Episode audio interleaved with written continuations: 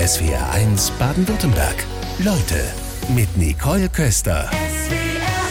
Ich begrüße ganz herzlich Ramona Schuhkraft. Schönen guten Morgen. Schönen guten Morgen. Sie stammen aus Baden-Württemberg, leben jetzt schon lange in Bergisch Gladbach. Wie ist es, mal wieder im Ländle zu sein? Ach, schön, schön. Also ich stamme ja aus Baden, das muss man immer dazu sagen. Aus Wertheim, glaube ich, ne? Ja, genau. Äh, Külsheim muss man, äh, sonst schimpfen die mit mir, wenn ich jetzt, wenn ich jetzt Wertheim ja. sage. Ich bin in Wertheim geboren, mhm. aber komme aus der schönen Stadt Külsheim.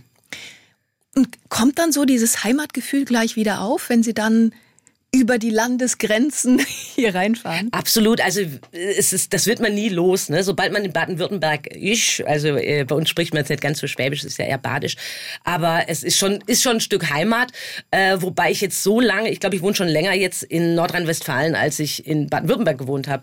Ähm, und da fühle ich mich auch heimisch. Ne? Ah, also der, Köln, äh, der Dom in Köln und dann, ach, dieses Rheinische, das mag ich auch sehr Kölner gerne. Kölner Dialekt geht genauso wie das Geht Badische. genau, ja, geht beides. Also ich bin so, ja, doppelte Staatsbürgerschaft quasi. Dialekt ist ganz wichtig für Ihre Rolle, denn wenn Sie die Brille aufsetzen und die Haare hoch machen, dann sind Sie augenblicklich Sibylle Bulacek. Und da sind Sie ausgezeichnet als Comedian für den Pflegeberuf. Sie müssen uns erstmal aufklären, wer von Sibylle Bulacek noch nie was gehört hat. Wer ist das? Sibylle Bulacek äh, ist Altenpflegerin, arbeitet im Haus Sonnenuntergang äh, in Pfleidelsheim. Äh, das nicht existiert, aber bei Stuttgart ist ja eigentlich Pleidelsheim, ähm, und ist in der Pflege und äh, macht das mit einem Elan und einer Inbrunst, äh, äh, pflegt sie da die Senioras und Senioritas und Senioren. Und ja, das ist eine, eine Comedy-Figur, die ist jetzt seit 2000 sieben äh, ist sie als allererstes entstanden und das erste Soloprogramm 2009. Altenpflege in der Comedy, ich glaube, das ist eine echte Marktlücke, oder? Das ist eine Marktlücke. Äh, es wird mir auch manchmal, werde ich gefragt, ob ich das gesucht hätte, diese Lücke. Und dann muss ich sagen, nein, die Bulacek ist zu mir gekommen. Ich wollte nie Altenpflege auf der Bühne machen. Ich habe das für wirklich uncool gehalten. Also es war, ich wollte immer Stand-up-Comedy äh, machen und äh, wollte eigentlich als ich auf der Bühne stehen und ich im Vordergrund. Und dann kam die Bullercheck und sagte, nee, so machen wir es nicht. Also die Pflege, die braucht dich und ich brauche jetzt deinen Körper. Und dann kam sie mit ihrer Brille und ihrer, ihrem Puschel. Und ja, ich sage immer, die nimmt meinen Körper und äh, nutzt den einfach. Und äh, ja, es ist, ich hätte nie gedacht. Ich habe früher äh, Workshops gegeben für angehende Stand-up-Comedians und mein, äh, äh, mein Satz war immer, wir brauchen keine Brille und wir sprechen kein Dialekt. Wir sind lustig, so wie wir sind. Ja, und jetzt stehe ich da und sage Hallo und Grüß Gott, mein Name ist Sibylle Bulacek, ich trage eine Brille und es ist schon ein bisschen Jetzt haben Sie gerade gesagt, die Bulacek kam zu Ihnen. Wie mhm. kam die denn zu Ihnen? Die Bulacek kam zu mir über ein Casting. Äh, als Comedian kriegt man öfter so Anfragen, ob man nicht mal ähm, an, einem, an einem Casting teilnehmen will. Und dann klang das sehr äh, vielversprechend. Das war eine E-Mail von einem bekannten Regisseur, der sagte, er möchte eine Im Impro-Comedy machen, dem Fernsehen anbieten und die soll in einem Seniorenheim spielen. Und der Titel des Heims war Haus Sonnenschein. So, jetzt haben sich da mehrere Kollegen zusammengefunden. Jeder musste sich in einer Rolle bewerben als Pflegekraft. So, jetzt saß ich da und dachte so, naja, äh, ich habe jetzt nicht wirklich Ahnung von Pflege. Ich hatte zwar mal ein freiwillig soziales Jahr gemacht, aber ich bin ja jetzt keine Altenpflegerin. Und dann habe ich mir die Haare dann so hochgebunden zu meinem Puschel und die Brille, die hatte ich noch vom Flohmarkt, die habe ich mir dann aufgesetzt. So, und dann saß ich vor meiner Kamera und dachte, wie spricht die jetzt? Also erst brauchte ich einen Namen, dann haben wir uns einen, äh, mit einem Kollegen zusammen habe ich mir einen Namen ausgedacht, Sibylle Bulacek, weil er sagte, das klingt so albern. Und ähm, dann habe ich Dialekte ausprobiert. Ich kann wirklich viele. Ich, ich kann auch äh, Sächsisch. Ich äh, äh, dann dieses. Äh, ich, ja, in Hamburg habe ich lange gewohnt. Echtes Sprachtalent. Sowieso. Ja, so, so dialektal bin ich eigentlich ganz ganz gut. Und dann ist es aber ja so, dass der Heimatdialekt eigentlich immer der ist, den man am besten kann. Ich komme zwar aus Baden, aber meine Verwandtschaft kommt aus äh, aus Schwaben. Also mein Papa ist aus Untergruppenbach. Und ich musste früher immer äh, zur Verwandtschaft nach Stuttgart. So und das war damals äh, für mich der Horror. Ich, es war so, ha ja, komm, die haben mich auch immer alle angefangen angefasst und, ha ja, ja, wo bist du ja, Ramona, ha ja, wie geht das, ha ja. So, und irgendwie, aber ist es so ein netter Dialekt und so ein warmer Dialekt äh, und so, äh, so eine leichte Naivität strahlt die Bulacek natürlich auch aus und manchmal ist halt, also, ja, ist doch nicht, ist alles nicht schlimm. So, das hat das Schwäbische für mich. Und dann habe ich das mit dem Schwäbischen probiert und Siehe da, es hat super funktioniert. Es passte einfach zu der Figur. Als Sibylle Bulacek machen Sie mit Humor auf die Situation in der Pflege aufmerksam. Im Haus Sonnenuntergang. Wann waren Sie denn zuletzt in einem Pflegeheim? Oh, das ist noch gar nicht so lange her. Ich war zuletzt ähm, überlege ich gerade, war ich beim Dreh, ich glaube, ich war beim letzten Dreh da. Also ich drehe ja diese kleinen Einspielfilmchen im, im Heim mit echten Bewohnern und da habe ich, glaube ich, den letzten äh, Kontakt gehabt. Wie reagieren dann Besucher, das Personal und natürlich die Seniorinnen und Senioren auf Sie? Ach, ganz toll, ganz toll. Also ich hatte äh, vor 2012 das erste Mal gedreht in einem Heim in Essen. Da war das alles noch neu, da war ich auch noch unbekannter. Äh, da waren wir manchmal ein bisschen im Weg gestanden, da erinnere ich mich noch dran. Da war aber auch wahnsinnig viel Action. Und dann habe ich aber in Bergisch Gladbach ein Heim gefunden, äh, das das über Jahre gemacht hat. Äh, und da ist das sehr gut angekommen. Also die haben das geliebt, die, die, die Bewohner halt, weil das weil endlich mal was passiert. Und es ist natürlich aufregend, dann kommt eine Maskenbildnerin, sie werden geschminkt, sie kriegen einen Satz, den kriegen sie relativ kurzfristig dann gesagt oder mehrere Sätze. Und da haben wir so viele Talente auch gehabt, die dann auch immer gefragt haben, wann geht's weiter, wann wird wieder gedreht. Und ich mache es ja eigentlich nur einmal im Jahr, manchmal zweimal, aber meistens einmal. Und auch die von der Heimleitung wird das sehr gut angenommen, ja. Ein Dreh in einem Pflegeheim, wie viel Aufwand steckt dahinter? viel. ja, wir haben so keine Vorstellung. Kannst du es mal beschreiben? Also es geht eigentlich damit los, dass ich zu Hause sitze und denke, was könnte lustig sein? Was kann passieren? Äh, als Beispiel jetzt zum, äh, also als Beispiel zum Beispiel ist ein blöder Satz, aber äh, zum Beispiel hatte ich einen Dreh mit einem Stripper. Und ich habe mir halt überlegt, was passiert, die, die Menschen sind einsam im Heim, was kann passieren, äh, dass die mal so ein bisschen in Schwung kommen. Statt Bingo-Abend wahrscheinlich. Statt, statt, Bingo. Und ich weiß nicht, wie ich auf diesen Stripper kam. Jedenfalls musste ich dann ähm, den Stripper erstmal organisieren der wusste äh, bis da, also bis er gestrippt hat, nicht, dass er im Seniorenheim strippen wird. Und äh, die Senioren sollten eine Weihnachtsfeier haben. Äh, ich habe dann aber gesagt, wir brauchen vorher, wir brauchen eine Fallhöhe, damit die ähm, wie soll man sagen, in der Comedy braucht man immer einen Relief. So, und äh, ich, wir haben angefangen zu drehen, indem wir die Senioren gezeigt haben, die keinen Besuch zu Weihnachten kriegen, die dann sehr traurig sind. Und die, die Einsamkeit. Kind, die Einsamkeit, genau, mit einer traurigen Musik drunter, was ja auch oft der Fall ist. Und dann rufen die Kinder an und sagen, wir können dieses Jahr nicht kommen. So haben wir dann ähm, drei Senioras äh, gezeigt.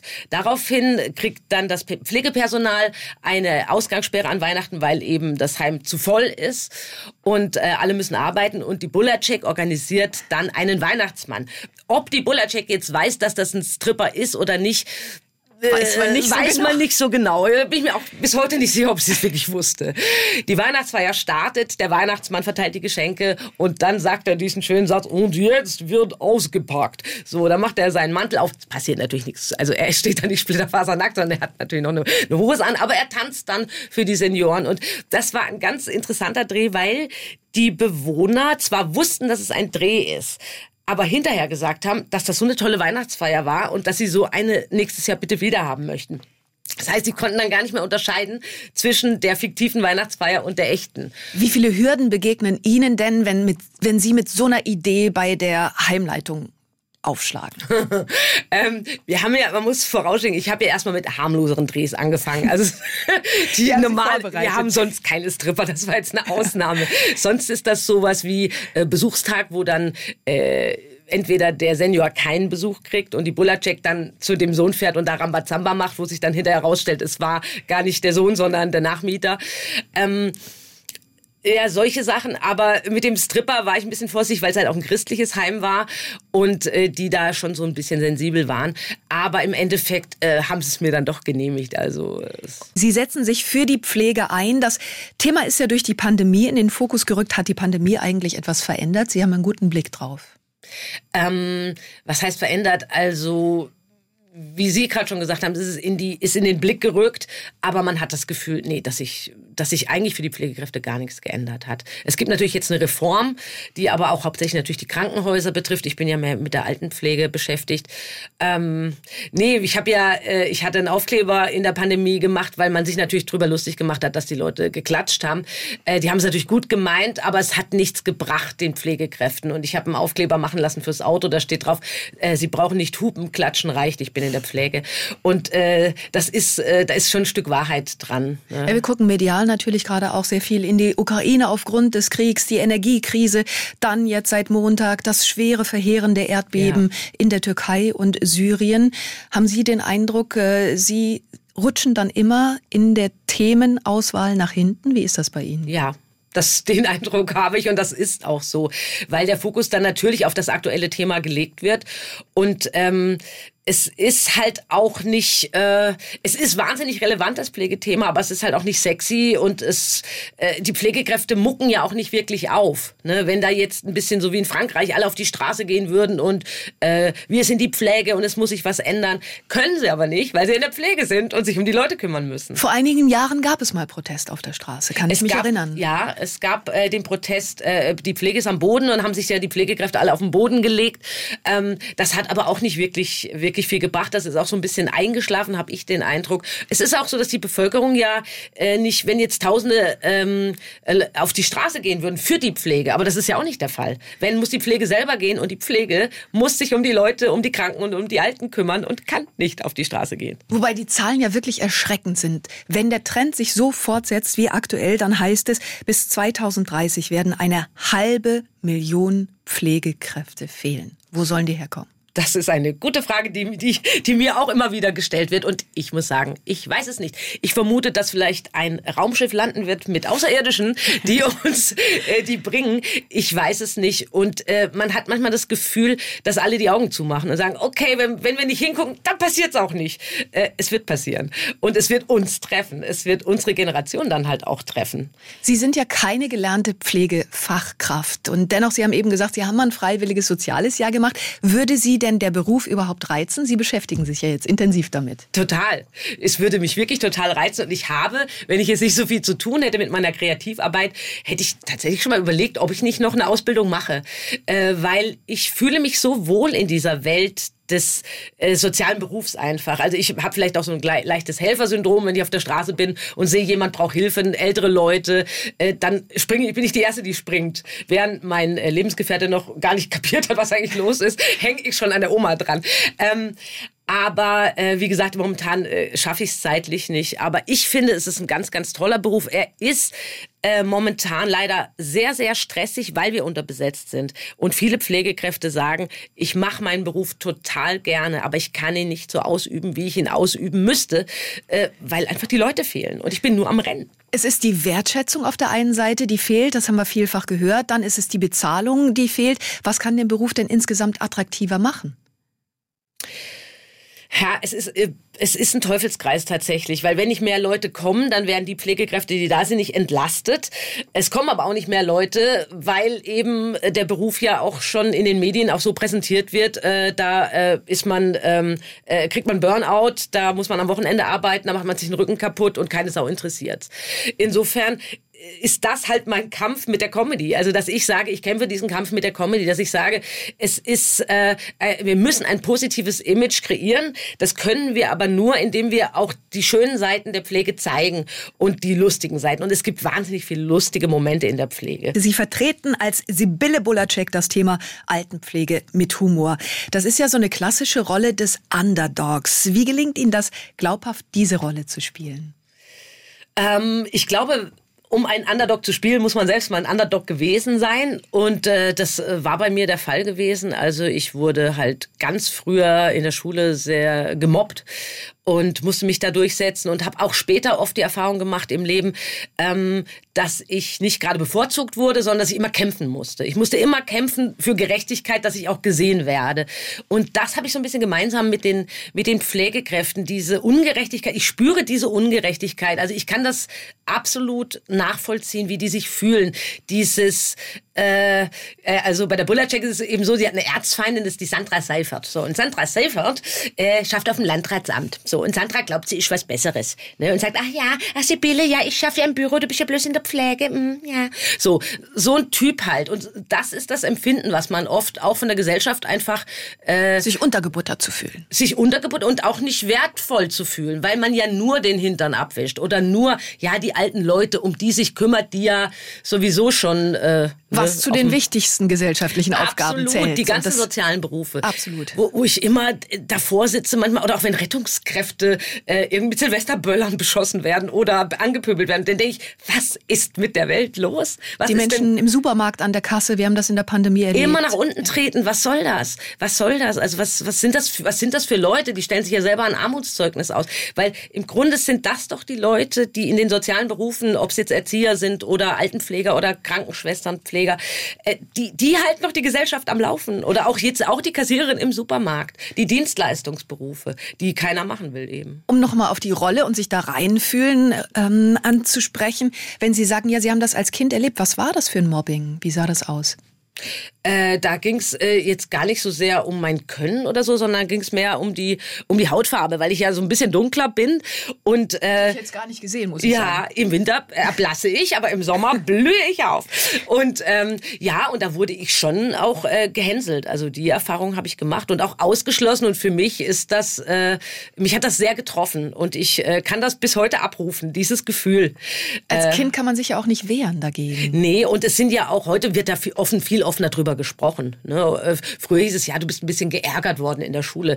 Aber heute äh, kennt man das ja. Heute ist ja mit Handys auch noch viel schlimmer, wenn man da gemobbt wird. Und es gibt ja viele Leute, die dieses Gefühl haben. Und die einen, ich sage immer, äh, die einen gehen halt auf die Bühne und die anderen laufen amok. Ne? Es ist so dieses gedemütigt werden, was vielleicht auch jeder kennt in einer gewissen Form. Das wirkt sich bei jedem anders aus. Und bei mir war es eben so, ich muss hier raus auf die Bühne und ich will das erzählen und euch zeige ich so. Wie sind Sie als Kind damit umgegangen? Weil die Bulacek, die sagt ja mit mir nicht. Nee, als Kind war das leider nicht so. Als Kind bin ich äh, nach Hause gekommen, habe geheult.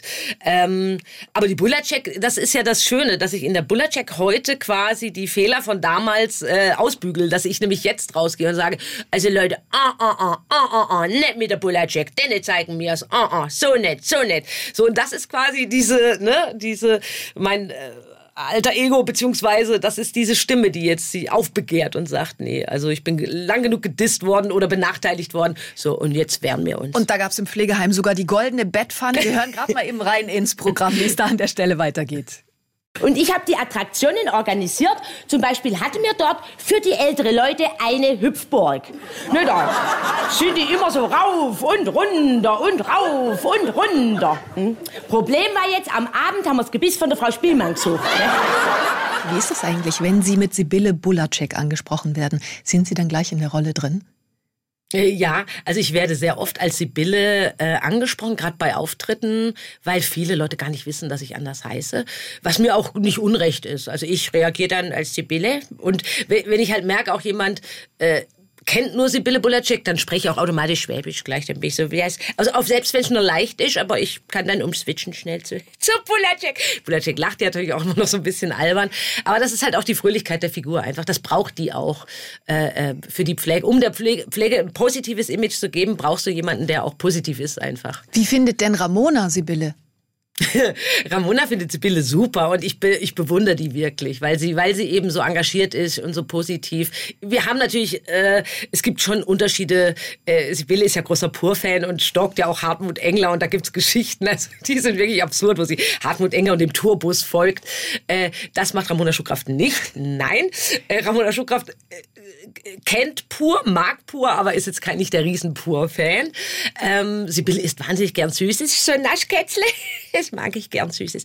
Äh, ich nicht. Ich esse, äh, trinke eigentlich gar oder esse gar keinen Zucker. Und äh, es gibt so ein paar. Ich mache viel Sport. Die Bulacek macht so Pflegegymnastik auf der Bühne, bricht dann da auch zusammen. Also das ist schon ein Unterschied. Also da, da sind wir. Muss man immer hin und her switchen zwischen ja. der Rolle und der eigenen Persönlichkeit. Absolut, was aber nicht schwerfällt, weil sobald ich die Brille auf habe und äh, dann die Bulletcheck bin, dann verändert sich auch mein Gesicht. Also sagen mir auch die Leute, ich gucke ganz anders, ich bewege mich anders, ich laufe ganz anders, aber ich bin halt dann die Sibylle. Leute, das ist der Hammer. Sie haben ja einen ganz vielfältigen Hintergrund. Sie sind gelernte Fremdsprachenkorrespondentin, Sie haben eine Ausbildung in der Werbeagentur, sind Werbetexterin, Sie waren auf der Köln Comedy Schule, haben ganz viel Stand-up gemacht, Moderationen, Sie drehen jetzt die Videos, also sind im Grunde Unternehmerin. Wie wie viel Anteil nimmt denn die Bulacek im Leben von Ramona Schuhkraft ein? Also die äh, Bulletcheck bestimmt meinen Alltag. Also es ist wirklich so, ich, äh, ich stehe morgens auf, ich denke an die Pflege, ich überlege, was kann ich den Fans heute bieten, weil heute ist ja mit Social Media, muss man ja auch immer gucken, ähm, äh, was man postet. Also überlege ich mir, welches Video habe ich noch nicht gepostet, was könnte den Leuten heute, heute ist Montag, da gucken so und so viele. Wochenende ist immer ganz gut für Termine posten, weil da haben viele Zeit oder auch, auch mal ein Video. Dann gehe ich in meinen Shop, ich habe einen Online-Shop, dann gucke ich, sind Bestellungen reingekommen, leite die weiter, bestelle neue T-Shirts oder überlege mir, was könnte man neue für die Pflegekräfte eben machen, so ne, Hoodies oder irgendwas, worüber die sich freuen. Ähm, dann plane ich natürlich meine Auftritte, äh, habe dann da, äh, gucke halt nach den Routen, Routen auch, ne, wie wenn ich jetzt zum Beispiel morgen bis nach Kassel, äh, wie fahre ich dann, was ist mit dem Theater? Ich habe natürlich auch eine Agentur, die das sich um alles kümmert. Dann hatte ich noch das Buch zu schreiben zwischendurch, also es ist schon viel. Also der Sibylle Bulacek ist ein Fulltime-Job. Sie haben das Buch gerade angesprochen. Sie haben Ihr Gebiss auf der Hüpfburg verloren. Wie ist die Idee dazu entstanden? Die Idee dazu ist entstanden, also ich ich bin ja Autorin, ich habe ja viel fürs Radio und Fernsehen geschrieben und ich wollte ja, wie gesagt, immer diese Serie im Heim drehen was bisher leider noch nicht geklappt hat, aber was ja natürlich noch kommen kann.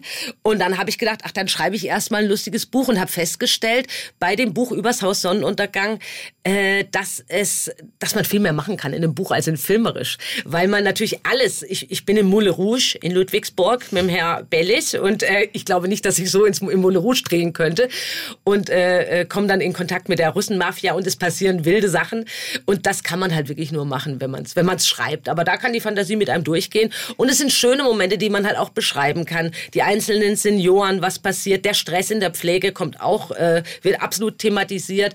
Also ich glaube, es ist wirklich ein sehr gelungenes Buch geworden zwischen äh, Wahrheit und äh, Comedy natürlich. Es kommen ganz viele Beiträge rein von den S1-Hörerinnen und Hörern. Barbara aus Reutlingen zum Beispiel oder auch aus dem Südspessart, aus Stadt Prozelten hat uns Peter Becker geschrieben und sie beide sagen, naja, es hat sich ganz viel geändert, seit der Zivildienst abgeschafft wurde. Da seitdem sind sämtliche Gesundheitsbereiche unterbesetzt. Ähm, Ramona Schuhkraft, wie stehen Sie zu diesem Thema? Es wird ja gerade viel wieder diskutiert. Wehrdienst, Zivildienst, was sagen Sie? Ich, also ich sehe das ehrlich gesagt genauso, weil es war natürlich früher so, dadurch, dass Leute den Zivildienst gemacht haben, dass sie wenigstens mal reinschnuppern konnten. Äh, A war natürlich die Pflegedienste, die Krankenhäuser, die Seniorenheime entlastet. Äh, aber B war es natürlich auch so, dass die Leute sehen konnten, macht mir der Beruf Spaß. Und viele sind danach in einem sozialen Beruf gelandet, weil sie gesagt haben, ach, das, das ist ja eigentlich ganz toll, mit alten Menschen oder im Krankenhaus zu arbeiten. Aber äh, wenn die gar nicht mehr reinschnuppern, kann ich natürlich auch nicht sagen, gefällt mir oder gefällt mir nicht. Kann ich nur sagen, ah nee, eigentlich ah, Pflege, nee, lass mal. Ich gehe doch lieber in die Medien oder ich studiere lieber. Und ich glaube, viele Leute wissen gar nicht, dass sie, dass ihnen das Spaß machen würde. Wobei der Tenor jetzt hier auch ankommt, ja, mit einfach mal reinschnuppern ist es nicht getan, sondern es braucht natürlich auch eine ganz fundierte Ausbildung. Natürlich, überhaupt keine Frage. Ne? Da, da, da sprechen wir ja mehr von mir, dass ich nur quasi reingeschnuppert habe. Ähm, absolut, also eine Ausbildung äh, muss da, muss da äh, schon sein. Bei mir ist es natürlich eher so, ich sage, ich biete das an, ich biete Comedy an für den Pflegesektor, damit die Leute was zu lachen haben. Äh, mit meinen Mitteln, ich komme von der Comedy, ich, äh, ne, sind wir ehrlich, ist so. Ich, äh, aber ich habe halt auch den Abstand dazu. Weil ich glaube, wenn ich ganz nah dran wäre und würde jeden Tag in der Pflege arbeiten und dann am Wochenende auf die Bühne, ich könnte es nicht. Ich könnte es einfach nicht. Und man braucht diesen Abstand, äh, um, um auch äh, Comedy darüber machen zu können. Und wie gesagt, es ist ja, äh, hat ja einen guten, äh, ein gutes Ziel. Es ist ja jetzt nicht, ich will niemanden vorführen oder so, es ist einfach nur, äh, damit die Leute in die Pflege kommen und wie auch die schönen Seiten einfach der Pflege sehen. Noch mehr Kommentare kommen rein von Erika Reinbold beispielsweise. Gut wäre auch mal, man würde eine Statistik erheben, wer nach dem Examen noch in der Pflege bleibt. Und zu Corona wurden wir zum Teil selbst gemieden, als würden wir das Virus bei uns tragen. Was auch, auch äh, äh, Erika, ganz ehrlich, hast du absolut recht. Es ist wirklich so, dass viele nach dem Examen dann sagen, äh, sorry, ist mir zu stressig, ich mache jetzt doch was anderes und dann umschulen. Die Leute zu halten, ist auch ein, ein großes Problem. Ne? Und ja, wie gesagt, ich weiß nicht, wo sie herkommen sollen. Ich weiß auch nicht, ich, ich kann ja nur auf meine Art und Weise motivieren. Das andere, ich komme nicht aus der Politik. Ich werde oft gefragt, wenn du Gesundheitsministerin wärst, was würdest du ändern? Ich, ich kann auch keine Pflegekräfte herzaubern. Wie gesagt, also ich setze meine Mittel ein und das alles andere müssen, muss aber dann Herr Lauterbach machen. Das Kommt ein Vorschlag aus Rohrdorf von Ulrike. Sie sagt, viel wichtiger wären verlässliche Arbeitszeiten und den Dienst den Bedürfnissen der Pflegenden anzupassen. Mhm. Aber das ist ein Aufwand, vor dem sich die Arbeitgeber scheuen. Sie sind ja auch bei Pflegekongressen regelmäßig. Was hören Sie da? Wie wird darüber diskutiert? Ich glaube, dass sich alle dessen bewusst sind, aber wie jetzt eben auch schon erwähnt wurde, es ist viel Arbeit und es kostet auch viel Zeit, die auch nicht da ist einfach. Man, natürlich müsste man da mehr drauf eingehen und auch diese Doppelschichten, diese diese Belastung, auch diese mit nach Hause, also nach Hause zu gehen, das höre ich immer wieder von Pflegekräften, ähm, und zu wissen, ich bin nicht allen gerecht, konnte nicht allen helfen, ich hätte noch viel mehr machen können. Und am Anfang, glaube ich, sind viele Pflegekräfte, äh, brennen halt auch aus, weil sie es allen recht machen wollen, weil sie sagen, ich muss noch zu Frau Bäuerle, ich muss noch zum Herr Kämmerer, äh, die dann noch länger sogar im Heim oder im Krankenhaus bleiben, weil sie natürlich ein Gewissen haben. Und das ist das Schlimme, äh, dass, dass, dass, da muss sich was im System ändern. Es muss wirklich, vielleicht auch durch Freiwillige mehr, also ich sehe ja auch immer die Aufrufe in den Seniorenheimen, äh, dass man einfach auch für die Beschäftigung auch mehr Freiwillige, mehr Familien, dass die mithelfen. Ähm, akquiriert. Ist immer die Frage, wie viel Freiwilligkeit erreichen kann oder ob es dann vielleicht doch Verpflichtungen geben mhm. muss. Wie denken Sie denn selbst über Pflege im Alter nach? Haben Sie da schon Pläne gemacht? das ist auch immer eine schöne Frage. Äh, ich habe selber noch äh, keine Pläne. Ich sehe mich jetzt nicht im Seniorenheim, bin ich auch ganz ehrlich. Ich könnte, was ich mir gut vorstellen könnte, wäre eine WG.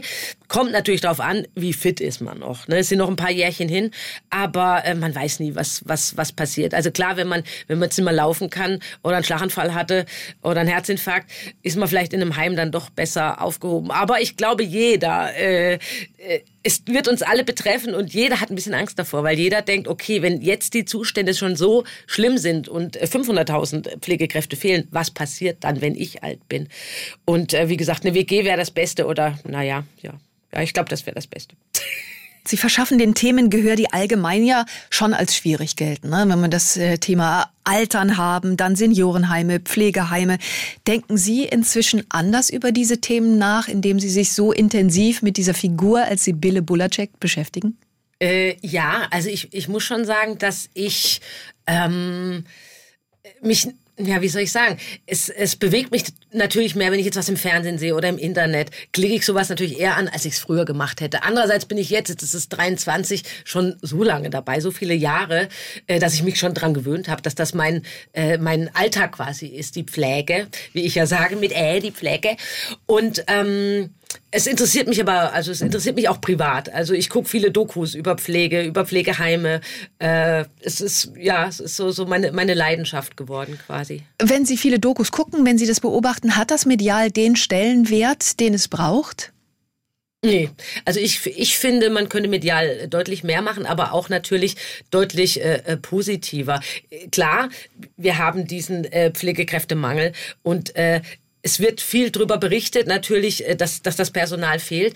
Aber ich glaube, man sollte vielleicht auch mal die positiven Sachen hervorheben. So, also ich, wie gesagt, würde ja gerne eine eine Serie machen, die in einem Seniorenheim spielt, wo man einfach auch die die schönen Seiten der Pflege zeigt, weil ich finde, das muss ich auch ein bisschen im, im Kopf verankern. Die schönen Seiten formulieren Sie sie noch mal. Die schönen Seiten sind, dass man von den Senioren wahnsinnig viel lernen kann, viel Lebenserfahrung.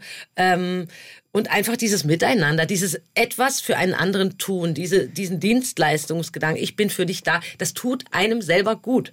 Also ich äh, bin ja oft auch in Heimen jetzt durch den, durch den Dreh und so und wenn, wenn mir dann jemand sagt, es war so schön mit Ihnen, das heute äh, zu drehen, es ist endlich mal was passiert, wir hatten so einen Spaß, dann ist das für mich einfach äh, einfach äh, toll. Und wenn die dann fragen, kommen Sie morgen wieder und wie, Sie sind nicht wieder da, äh, das ist dann, äh, ich bin dann auch danach noch oft hingefahren, habe mir dann auch die Geschichten angehört von dem einen, ich hatte einen Senior, der hat bei uns mitgespielt, ist leider mittlerweile äh, ähm, verstorben.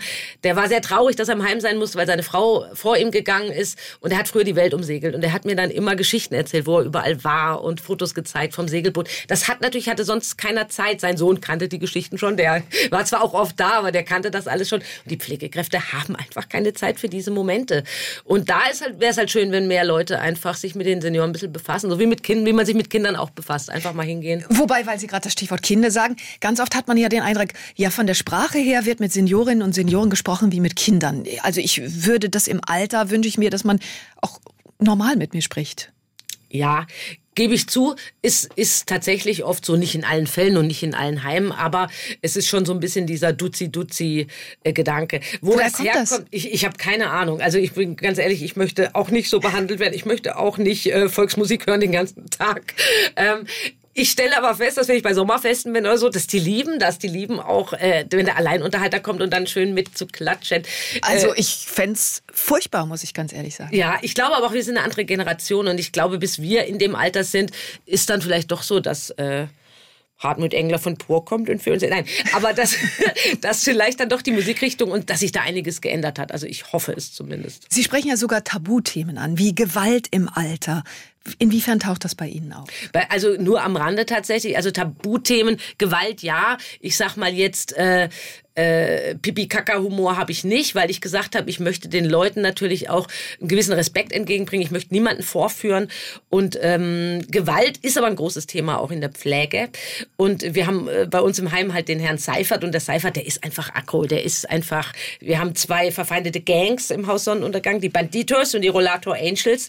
Und die bekriegen sich. Und es gibt es tatsächlich in Heimen, dass es so Gruppen gibt, die sich nicht grün sind. Aber auch, es gibt natürlich auch Gewalt gegen Pflegekräfte, das gibt es auch. Wir haben Sie erlebt als Sibylle Bolacek und Ramona Schuhkraft. Wenn Sie jetzt noch mal eine Ausbildung machen würden, ganz neu anfangen von vorne, welche Ausbildung wäre das? Ui, Gute Frage. Eigentlich habe ich all das gemacht, was ich. Also man erwartet jetzt, dass ich sage, oh, ich werde Altenpflegerin. Ähm, ich habe jetzt keinen Wunsch. Also es ist jetzt nicht so, dass ich sage, ach, das habe ich im Leben verpasst. Äh, das würde ich. Sie haben ja viel ausprobiert. Ja, ich habe viel ausprobiert und auch hat mir eigentlich alles Spaß gemacht. Also es ist jetzt nicht so. Ich wollte früher ja immer Stewardess werden. Also das ist schon wahr, was die Bulacek auf der Bühne erzählt, die ja dann den Vergleich hat. Wegen des Images, haben Sie mal gesagt, ne? Ja, ja, das, das ist mehr so der Bulacek-Gedanke. Aber ich hatte das immer. Also ich früher, ich fand das halt dieses Rumreisen immer so toll und auch tatsächlich schon dieses, was, ach, du bist Stewardess, ah, so, das hat das ja auch so ein bisschen. Aber ich war immer zu, zu, zu mollig dafür. Und äh, damals war das ja noch, da muss man Idealgewicht haben und so, da bin ich, ach, bin ich einfach weit entfernt. Die von. Zeiten sind lange vorbei. Also, Die sind vorbei, aber ich möchte nicht mehr Tee, Kaffee. Nee, das ist, äh, das ist. Äh, wobei, wobei als Reisende gehen Sie ja nach wie vor durch. Ne? Und Sie sind ja ganz viel unterwegs, ja. jetzt mit dem Buch auch wieder. Sie sind auf Tour. Und Sie waren früher, glaube ich, ganz viel unterwegs. In unterschiedlichen Ländern haben Sie gelebt. In Frankreich waren Sie, in Spanien. Sie haben in London gelebt. Wie kam das? Das kam äh, nach der Schule, wollte ich einfach als Au pair äh, ins Ausland. Und da war England, äh, da ich nur Englisch konnte, bot sich England an. War auch wahnsinnig schön. Da war ich in London. Da habe ich äh, witzigerweise in einem Reggae-Video von einem Afrikaner Afrikaner mitgespielt, über ein anderes Au pair. Äh, was ich nicht wusste, war, das wurde dann Nummer eins in Ghana. Und ich habe sie zur Völkerverständigung beigetragen. ich habe dann so ein Gitarrensolo dahin gelegt, das wurde in London gedreht. Ganz absurd. Äh, ich, ich spiele überhaupt nicht Gitarre, also es war alles nur so äh, Fake-Gitarre. Sind Sie ähm, denn dann mal nach Ghana, wenn Sie da schon so erfolgreich und bekannt waren? Nein, ich habe das erst viel später erfahren, dass das wohl in Ghana so in so einer, wie damals bei uns in den 80ern Formel 1, wohl rauf und runter lief. Äh, da, aber dass mich da Leute kannten, fand ich dann schon interessant. Äh, aber ich war nie in Ghana, nein. Und äh, nach England habe ich dann erst das freiwillig-soziale Jahr gemacht, weil meine Eltern halt auch sagten, Kind, du musst was schaffen, du musst was machen, so geht's nicht. Und ähm, habe dann aber so eine Eingebung gehabt, habe nebenbei Spanisch gelernt an der Volkshochschule und habe dann irgendwann zu meinen Eltern gesagt, nee, ich mache jetzt keine Ausbildung, ich gehe jetzt nach Spanien und äh, erst kurzer Schock und dann haben sie aber gesagt, okay, das musst du wissen. Bin dann nach Madrid, war auch wieder Au pair bei einer ganz schrecklichen Familie, die mich äh, mein Gepäck weggesperrt hat und wilde Geschichten. Oh Gott, wieso das? Ja, die wollten nicht, dass ich gehe. Also die haben gesagt, äh, Ramona, äh, wir, äh, du musst uns vier Wochen vorher sagen, wenn du gehen willst. So, so war der Satz.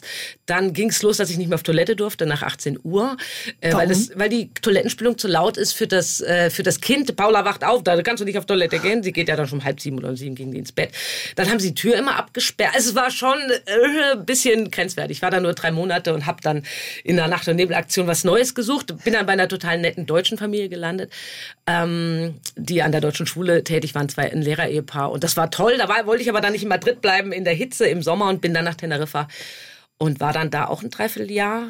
Ähm, habe dann da auch Spanisch gelernt über meinen damaligen Freund, der nur Spanisch konnte. Und da konnte ich es dann perfekt tatsächlich. Ist immer das Beste, so Sprachen Ist das Beste, ja. Aber ich sah mich dann jetzt nicht, also heute bin ich gerne nochmal auf Teneriffa, aber ich sah mich da jetzt nicht alt werden. Also ich wollte jetzt nicht auf dieser Insel bleiben. Und bin dann äh, nach Frankreich äh, ohne Französisch zu können, in einer französischen Familie mit drei kleinen Kindern gelandet. Äh, Köschische, Köschische, deshalb, das rührt auch so ein bisschen bei der Bullercheck daher. Französisch war noch nie meine große äh, Leidenschaft. Und ich war total überfordert. Die sind jeden Abend ausgegangen. Ich hatte ein Baby auf dem Arm, das war zwei Monate alt. Ich hatte einen Zweijährigen und eine Fünfjährige, die mich hasste. Und ich rannte nachts durch die Wohnung und versuchte auf Deutsch die zu trösten. War, es war schlimm. Aber ich habe ein bisschen Französisch gelernt und bin dann zurück nach Deutschland und habe dann eine Ausbildung äh, als Fremdsprachen Korrespondente gemacht und habe noch ein bisschen Russisch gelernt. Und ja. Klingt aber schon so, als wird Ihnen schnell langweilig. Sie brauchen viel Abwechslung, oder? ja, wobei ich jetzt in der Pflege, also äh, mit der Pflege Comedy, da bin ich ja jetzt schon sehr lange am Ball. Also mache ich jetzt schon seit ja, fast 14 Jahren. Ja, 14 Jahre sind es schon. Und äh, das wird auch weiterhin so bleiben, weil einfach die Motivation einfach wichtig ist. Also das ist, das wird mir nicht langweilig, weil ich da so viele Sachen machen kann für die Pflege, das Drehen eben für die Pflegekräfte, die äh, dann äh, Merch, dann die Tour, immer unter Leute äh, im Heim. Es ist, es Und Sie schön. strahlen, wenn Sie das sagen. Von daher sage Ja, ich herzlichen ja, Dank ich für den das. Besuch heute Vormittag in SWRs Leute. Sibylle Bulacek und Ramona Schuhkraft. Ja, gerne. Vielen Dank. SWR 1 Baden-Württemberg. Leute, wir nehmen uns die Zeit.